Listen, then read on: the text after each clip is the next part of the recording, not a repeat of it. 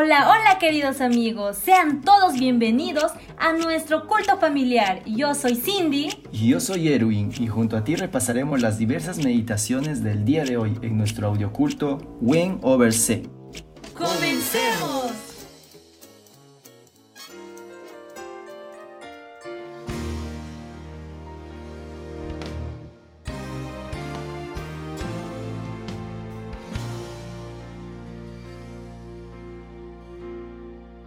Hechos 23 Entonces Pablo, mirando fijamente al concilio, dijo, Hermanos, yo con toda buena conciencia he vivido delante de Dios hasta el día de hoy.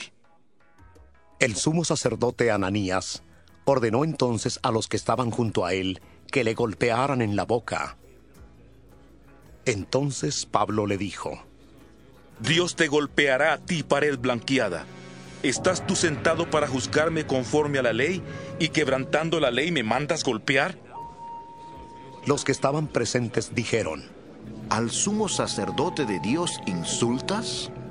Pablo dijo, No sabía, hermanos, que fuera el sumo sacerdote, pues escrito está, no maldecirás a un príncipe de tu pueblo.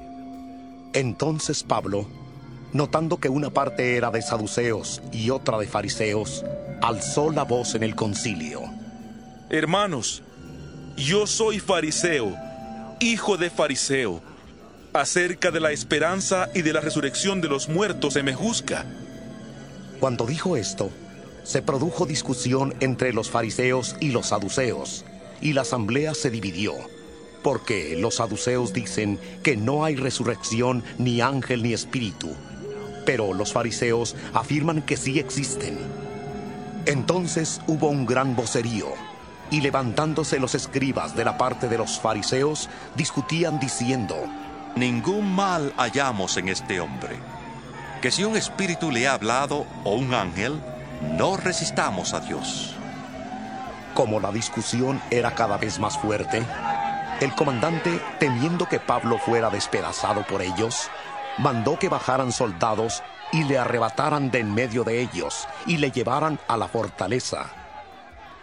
A la noche siguiente, se le presentó el Señor y le dijo, Ten ánimo, Pablo, pues como has testificado de mí en Jerusalén, así es necesario que testifiques también en Roma. Cuando fue de día, algunos de los judíos tramaron un complot y se juramentaron bajo maldición, diciendo que no comerían ni beberían hasta que hubieran dado muerte a Pablo. Eran más de cuarenta los que habían hecho esta conjuración, los cuales fueron a los principales sacerdotes y a los ancianos y dijeron, Nosotros nos hemos juramentado bajo maldición, a no gustar nada hasta que hayamos dado muerte a Pablo. Ahora pues, vosotros con el concilio, requerid al comandante que le traiga mañana ante vosotros, con el pretexto de que queréis indagar alguna cosa más cierta acerca de él, y nosotros estaremos listos para matarle antes que llegue. Pero el hijo de la hermana de Pablo, oyendo hablar de la celada, fue y entró en la fortaleza y dio aviso a Pablo. Pablo, llamando a uno de los centuriones, dijo, Lleva a este joven ante el comandante, porque tiene cierto aviso que darle. Él entonces, tomándole, le llevó al comandante y dijo, El preso Pablo me llamó y me rogó que trajera ante ti a este joven, que tiene algo que hablarte. El comandante, tomándole de la mano y retirándose aparte, le preguntó, ¿Qué es lo que tienes que decirme?